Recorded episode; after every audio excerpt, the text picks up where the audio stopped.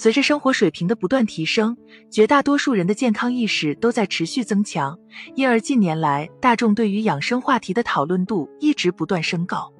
那么，想要真正有效的做好身体养生，到底应当留意哪些关键事项呢？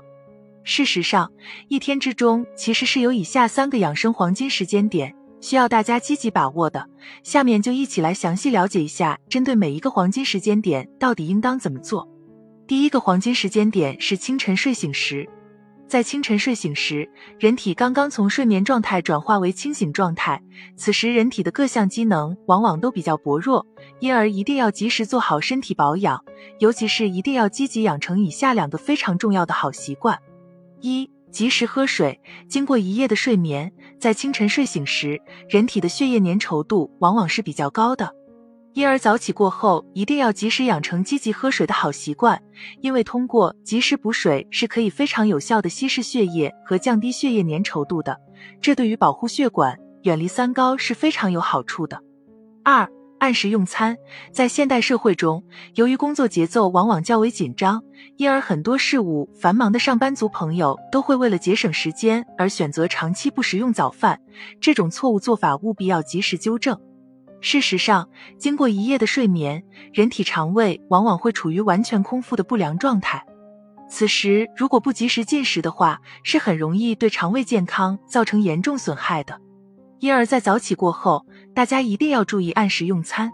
通常情况下，建议大家最好将早餐用餐时间安排在早上六点至八点之间。第二个黄金时间点是午饭结束半小时后。很多人不知道的是，其实午饭结束半小时后也是非常重要的养生黄金时间点之一。